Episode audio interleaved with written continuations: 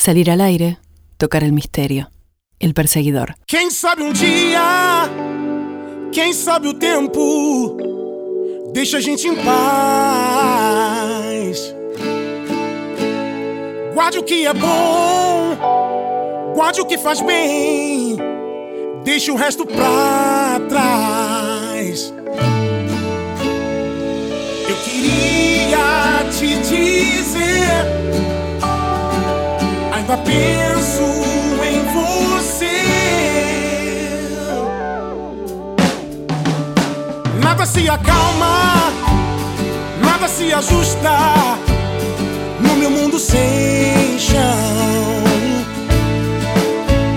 Chuva na varanda, vento de lembrança, um perfume solidão.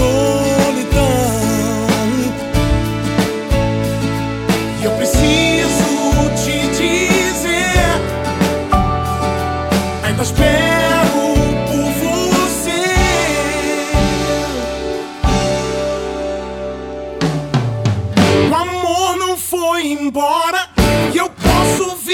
fora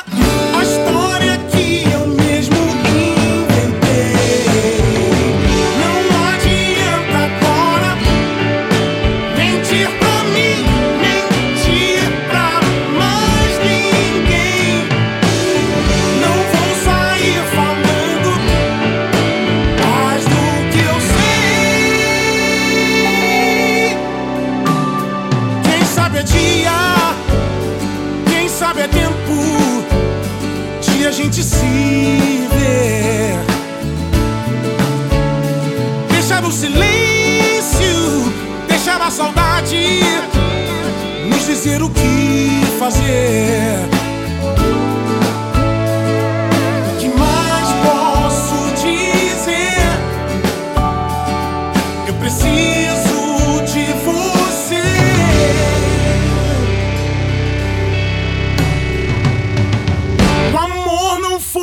Born.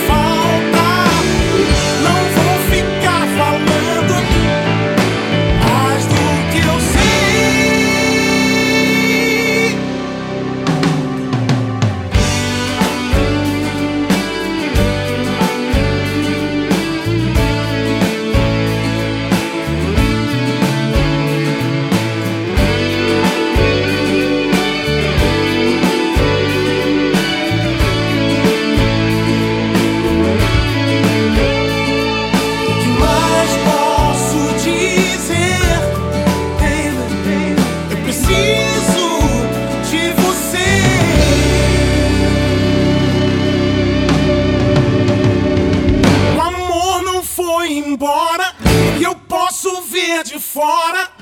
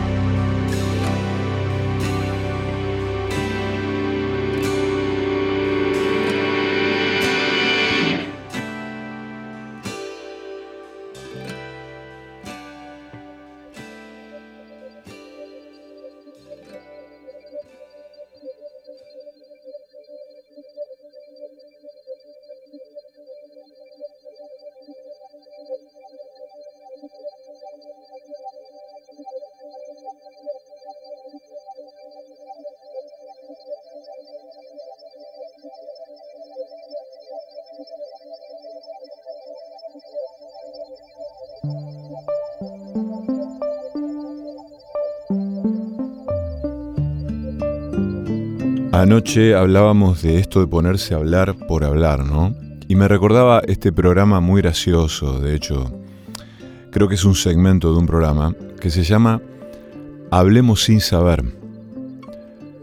Me parece una idea maravillosa, incluso porque me parece que describe un rasgo humano, probablemente eh, muy argentino, porque no sé si, si esto sucede del mismo modo en otros lugares del mundo, pero tampoco puedo imputar a, los argentinos de ser como únicos usuarios de ese rasgo, pero tiene que ver con hablar por hablar, ¿no?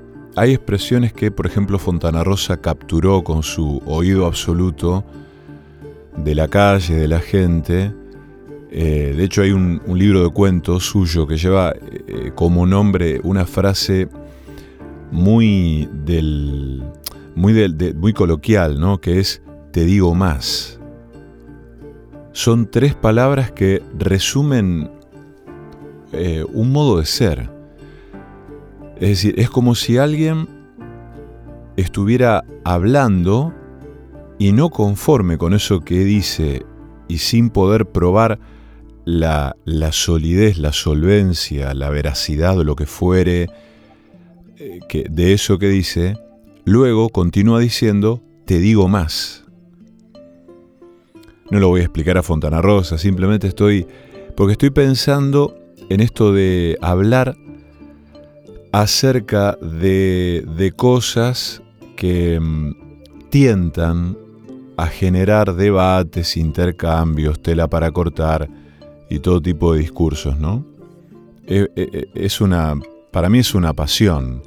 Eh, hablar de fútbol, ¿no? Como ya sabemos, hablar de fútbol. Lo que pasa es que uno puede hablar de fútbol. a ver, yo no soy futbolero, me interesa muy poco el fútbol, pero me parece, intuyo, que un partido de fútbol tiene muchos análisis posibles. Es algo hasta que hasta se puede intelectualizar, porque no hay muchas, eh, mejor, hay muchas maneras de ver un partido de fútbol y de ver e interpretar lo que pasa. Yo cuando estoy en una mesa o en una sobremesa escuchando gente cercana, amiga que habla de fútbol, me callo y aprendo, porque digo, a ver qué, qué ven ellos que yo no estoy viendo, ¿no? Y uno puede pensar que lo mismo pasa con algo relacionado con lo artístico, no porque el fútbol no tenga aristas artísticas, Creo que muchos deportes tienen esa posibilidad de ser considerados de esa manera, como que hay una belleza, ¿no? En ese despliegue físico, en, esa, en ese devenir. Pero pienso que hay, hay muchas cosas del orden de lo, de lo artístico, por ejemplo, las pinturas, em, el cine, las películas, o la música, que también dan tela para cortar, y sin embargo, es, me, me parece que es más resbaladizo ese terreno. Me parece que es más, no sé si peligroso, pero es más resbaladizo, es más viscoso, digamos. Porque mm, ahí entran un, montón de subjetividades que tienen que ver con el gusto, tienen que ver con lo que uno escucha, y ponerse a hablar de eso, sí, más vale, es, generar intercambios con otros que pueden ser muy ricos, ¿no? Pensaba en esta descripción que hace Emanuel Carrer acerca de la interpretación de la polonesa de Marta Argerich. Pero ya no es un intercambio que él tiene con alguien, no es una, una discusión o un análisis eh, teórico, finito, minucioso, sino que es una descripción que mm, él hace desde su escucha y una observación y la descripción de esa observación. Es decir, el tipo la mira en un video que hay en YouTube, escucha lo que Marta Argerich toca en ese momento y describe lo que a él le pasa y lo que él ve. Y un tema que mm, siempre despierta intereses bastante comunes en, mucha gente, en muchas reuniones, es la comida. Y pensaba no en los intercambios de, digamos, de ideas y platos y recetas que hay siempre en reuniones, ¿no? Tipo, ¿probaste ponerle tal cosa a esta salsa? ¿O probaste hacerte el sándwich con tal cosa? ¿O probaste ponerle tal condimento a la carne? Siempre la comida da mucha tela para cortar.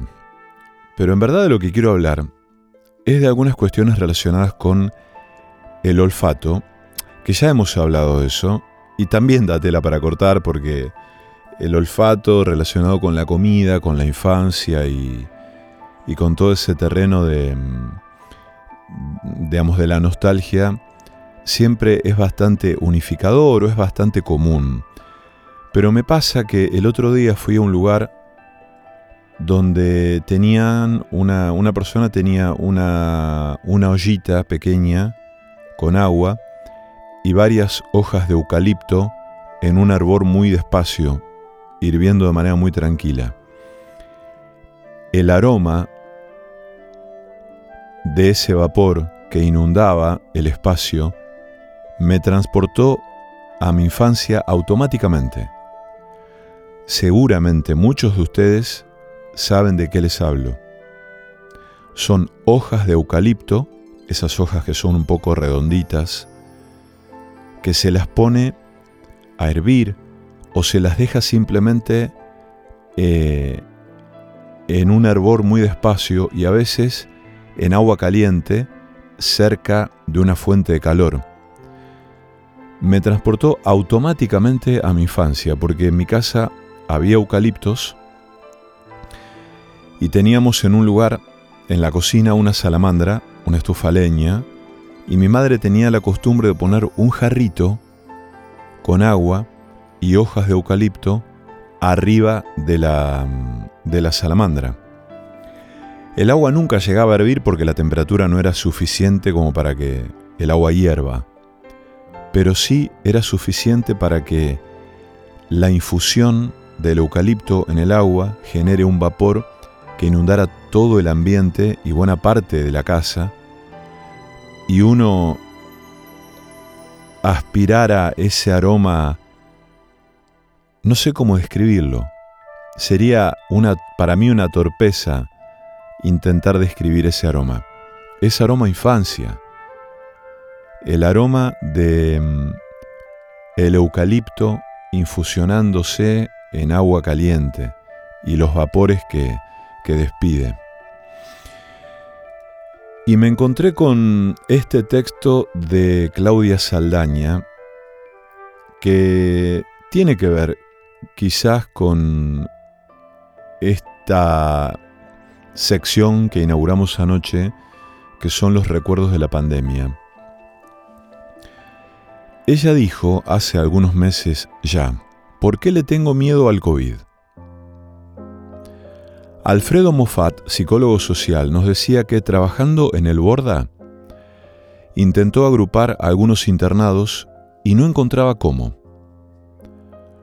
Cómo llamar la atención de quienes estaban totalmente alienados, hasta que se le ocurrió una idea. Hacer fuego y tirar unos chorizos en la parrilla. El olor actuó como el flautista de Hamelin, con el mismo encantamiento. En cuestión de minutos, todos reunidos alrededor de la parrilla. Pensamos que nuestras vidas están dominadas por nuestro sentido de la vista, pero entre más se acerca la cena, más se da cuenta uno que tanto del placer real en la vida está ligado al olfato. Helen Keller pensaba lo mismo. El olfato es un poderoso hechicero que nos transporta el olor dulce de las flores del laurelino me llevan a la niña que fui, al patio del centro materno, a las tardes de juego esperando que mi papá me vaya a buscar. El perfume de las arvejillas me transporta al tejido de alambre del jardín de mi mamá cubierto por ellas, a sus amapolas rojas brillantes. El olor a levadura Me lleva al patio de mi abuelo materno, el abuelo Monteros, a sus panes caseros con chicharrón, hechos en su horno de barro. El olor a bizcochitos me lleva a la fábrica Managuas, donde trabajaban mis viejos. El olor de mis hijos recién nacidos. Hasta puedo recordar el olor particular del líquido amniótico. Descubrir el olor de la madera, si era pinotea, naranjo, laurel, cedro, el olor a sexo, el olor a semen, mi olor, hacen que mi corazón se llene de alegría o se achique con el recuerdo de algún dolor. Otros olores instantáneos y fugaces.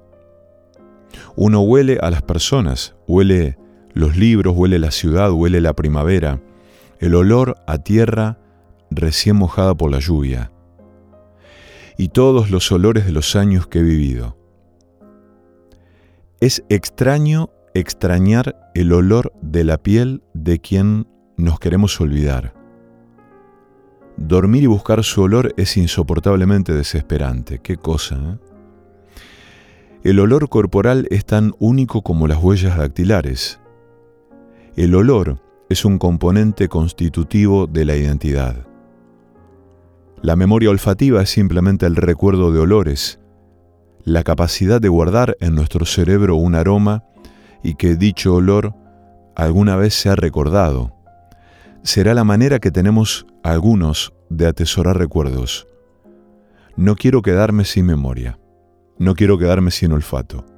Creo que no le tengo miedo a morir por COVID-19, o por lo menos es menor el miedo a la muerte que al quedarme sin olfato todo mi mundo se empobrecería.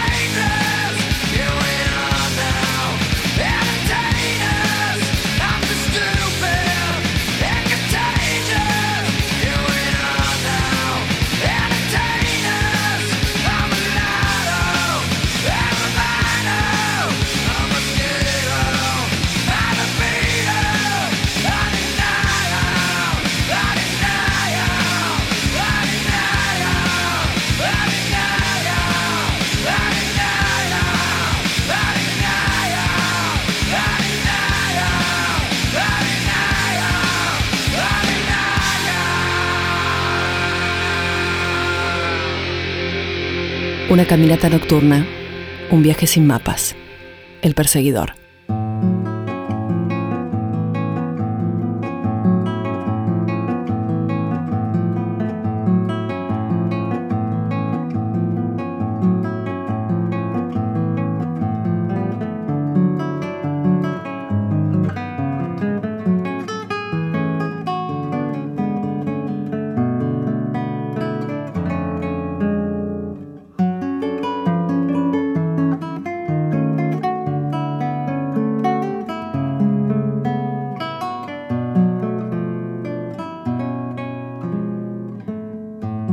Vem me abraçar, vem, vem reparar bem.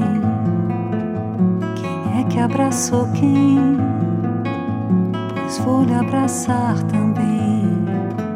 Quem dá um abraço não sabe se deu ou se devolveu ou se perdeu. Abraço sai de alguém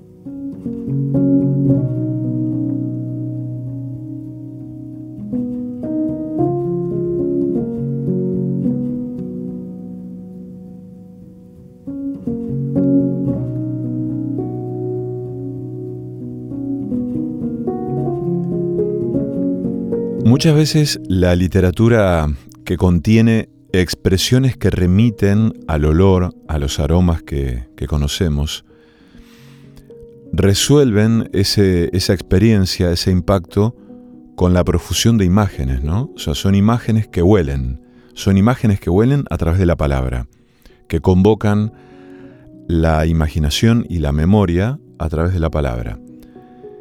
Este es un poema de mm, Rafael Amor que se llama La canilla del patio. Me gusta oír gotear la canilla del patio, adivinar la luna entre la ropa colgada, esa suburbanía de los trenes lejanos y los cuatro ladridos cardinales del barrio, los postes de la luz, compases de la cuadra, la hilera de gorriones corcheas de plumas, formando en las dos líneas de su pentagrama la melodía simple que alegra el vecindario.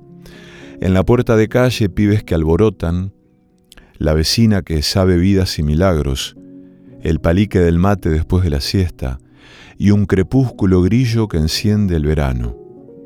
Los solcitos que caben en una baldosa, tres hojas de laurel secando en la ventana, una rejilla grave en el pasillo que rezonga espumas cuando lavan. Me gusta una cocina donde escribir poemas. Y un amigo que se queda a comer sin aviso, la cara de mamá si no alcanza la cena, mi mujer que remienda con tres papas al guiso, tener una gotera terca cuando llueve, una veleta de lata con un gallo, no arreglar una mancha de humedad en las paredes porque veo la cara de un amigo lejano, y sembrar perejil en una palangana, tener una tortuga caparazón pintado, una lata de aceite, aquellos con la lira donde se mece un malbón solitario. Me gusta una ventana de asomarme a la gente, con una sonrisa que nunca había usado, que me crezcan raíces de una vez por todas y así poder quedarme para siempre asomado. Pero sé que mañana llegará la distancia, trayendo mil paisajes para mi desarraigo, y en las noches ausentes no podré borrar nunca el íntimo llanto, goteándome nostalgias, corazón del silencio, la canilla del patio.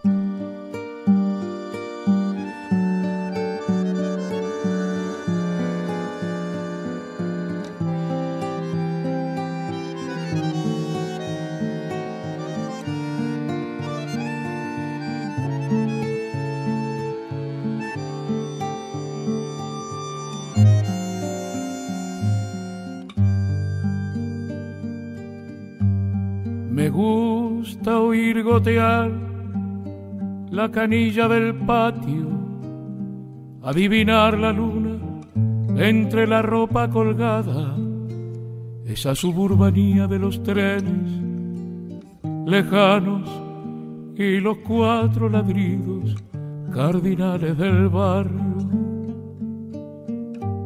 Los postes de la luz, compases de la cuadra, la hilera de gorriones, corcheas de plumas, formando en las dos líneas de su pentagrama la melodía simple que alegra el vecindario. En la puerta de calle, pibes que alborotan, la vecina que sabe vidas y milagros, el palique del mate después de la siesta y un crepúsculo grillo que encienda el verano. Los solcitos que caben en una baldosa, tres hojas de laurel secando en la ventana, tener una rejilla grave en el pasillo que rezonga espumas cuando lavan. Me gusta una cocina donde escribir poemas y un amigo que se queda a comer sin aviso. La cara de mamá si no alcanza la cena. Mi mujer que remienda con tres papas el guiso. Tener una gotera teca cuando llueve. Una veleta de rata con un gallo. No arreglar una mancha de humedad en las paredes porque veo la cara de un amigo lejano. Y sembrar perejil en una palangana, tener una tortuga caparazón pintado, una lata de aceite, aquellas con la lira donde se mece un malbón solitario. Me gusta una ventana de asomarme a la gente con una sonrisa que nunca había usado, que me crezcan raíces de una vez por todas y así poder quedarme para siempre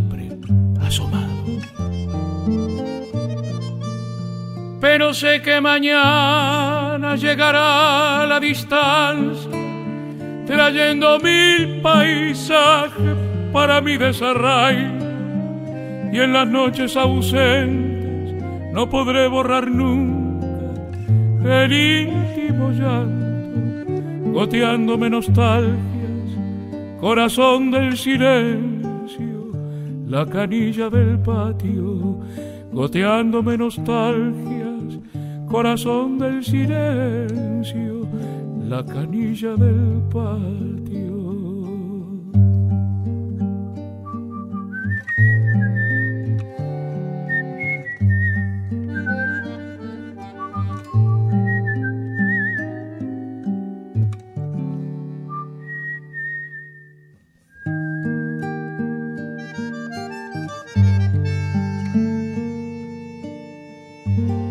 El perseguidor, la segunda voz de la noche.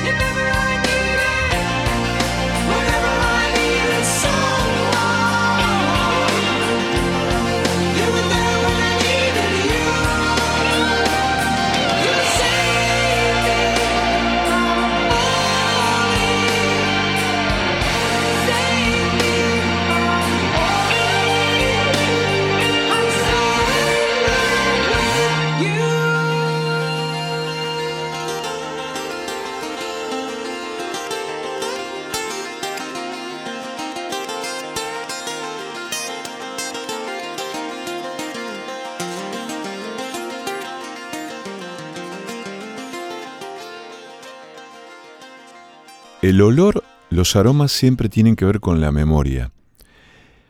Y sucede que uno suele dimensionar em, el poder que esos aromas tienen sobre uno cuando los recuerda o cuando los vuelve a sentir por, por alguna experiencia, ¿no? Por el reencuentro con eso. Es como si en el momento no pudiéramos dimensionar, sopesar qué poder ejerce eso sobre nosotros. Entonces ahí opera algo el tiempo. Una vez me pasó que mm, hace, hace algunos años volví a, a verla a mi mamá, al pueblo, y decidí cocinarle un guiso de lentejas. Era invierno, hacía mucho frío y fui a comprar todo para hacer un guiso de lentejas. Y advertí que no había laurel. Pero le pregunté, le digo, mami, ¿vos por casualidad tenés laurel? Y su cara de, de sorpresa y de alegría al, al notar que yo le estaba, la estaba convocando para algo para lo que ella podía ser útil. Como cuando uno le dice a una niña o a un niño eh, que, que haga algo en la cocina, que cuando uno le pide ayuda, ¿no? Generalmente los niños son entusiastas con eso y se sienten útiles y se entusiasman por eso. Bueno, mi mamá reaccionó del mismo modo, corrió tras un cajón de una cómoda que hay en la cocina y tenía una rama de laurel seco de vaya a saber cuándo. De vaya a saber qué planta, de qué patio, de qué lugar, y el laurel allí estaba conservando su magia, su aroma. Y mm, una vez también me pasó de, de dos amigos que, mm, bueno, que siempre tienen laurel, y, y se me dio por escribir esto hace un tiempo. El sábado fuimos a comer un asado a lo de Ariana y Beto. Ariana y Beto siempre tienen laurel. En la casa a donde vivían antes tenían laurel. En la casa a donde viven ahora tienen laurel. ¿El laurel se tiene? ¿Ellos tienen laurel o simplemente las casas en que viven tienen laurel en sus patios? ¿Ellos siguen a las casas por el laurel como quien se deja llevar por un aroma? ¿O el laurel los sigue a ellos? Hace unos días nos habíamos quedado sin laurel para cocinar, y uno sin laurel cocina igual, pero no es lo mismo. Nunca. Pero no deja de hacer la preparación, uno la hace igual, no sucede lo mismo con otros ingredientes o alimentos. Uno sin albahaca no puede hacer pesto, pero sin laurel se puede hacer una salsa, un guiso, un caldo. Claro que no es lo mismo, pero eso le da al laurel una elegancia como de quien sabe desaparecer, y aunque se note su ausencia, el asunto marcha igual. Pero cuando está, jaja, su perfume de abuela, de días de lluvia y una salsa cocinándose por horas para la pasta casera. Una hoja de laurel grande alcanza para aromatizar 10 litros de agua, devenida el agua en salsa, caldo o lo que fuere. Si uno pone una hoja grande de laurel en una preparación, lo conveniente siempre es retirarla pasada la media hora de cocción. Pero el asunto es que Ariana y Beto siempre tienen laurel. Y dijo el poeta mendocino, me voy por las cocinas, tengo que organizar la gente de laurel para que no le falte aroma a las comidas si acaso esta semana tuvieran que comer. Y si no, ¿de qué sirve que hayas parido un niño esa flor media lengua del siglo que vendrá, si en las casas de lata de las villas miseria no hay laurel que resista el aroma del pan. Amor, la vida sigue. Va de abajo hacia arriba, crece a más no poder, la cárcel no lastima. Yo soy un militante, lucho porque los niños conozcan el laurel. Armando Tejada Gómez.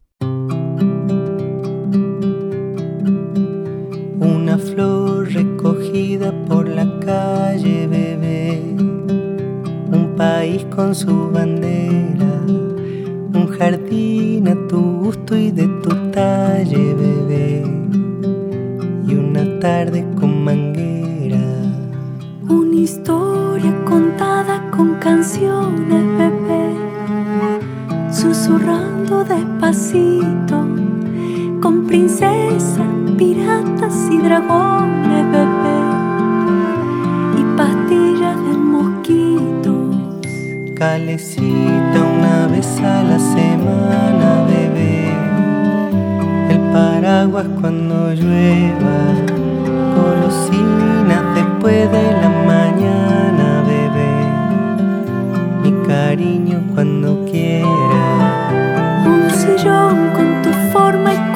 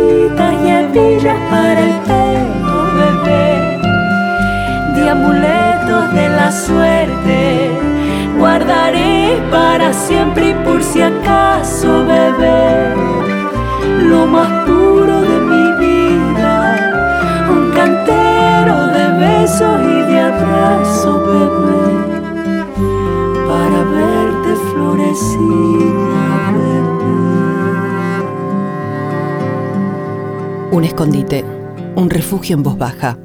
El perseguidor.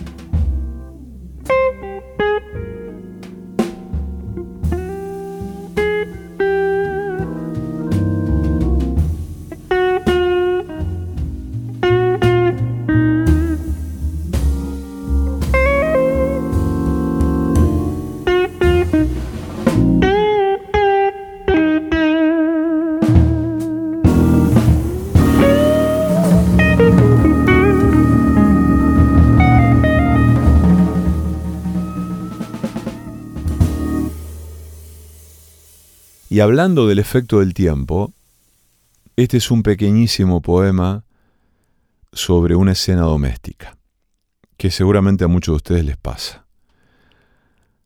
A la madrugada me levanto a tomar agua. A oscuras adivino los marcos de las puertas, los picaportes, y cuando entro a la cocina me asalta el olor a bifes con ajo y puré de papas, un olor tan sensual que me deja allí parado por unos segundos, sin poder avanzar. Me quedo sorbiendo ese aroma perfecto, más rico allí que cuando cenamos los tres en la mesa entre risas, apurados, el hambre, la agitación y el ruido.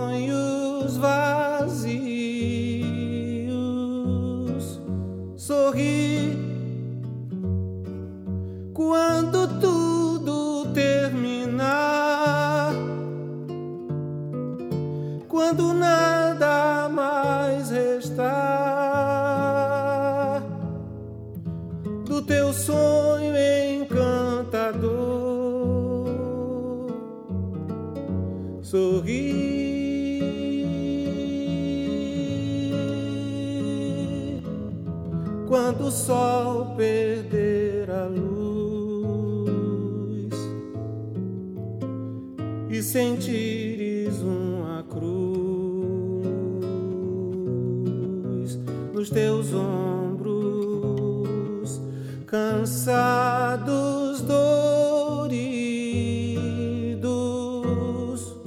sorri. Vai mentindo a tua dor.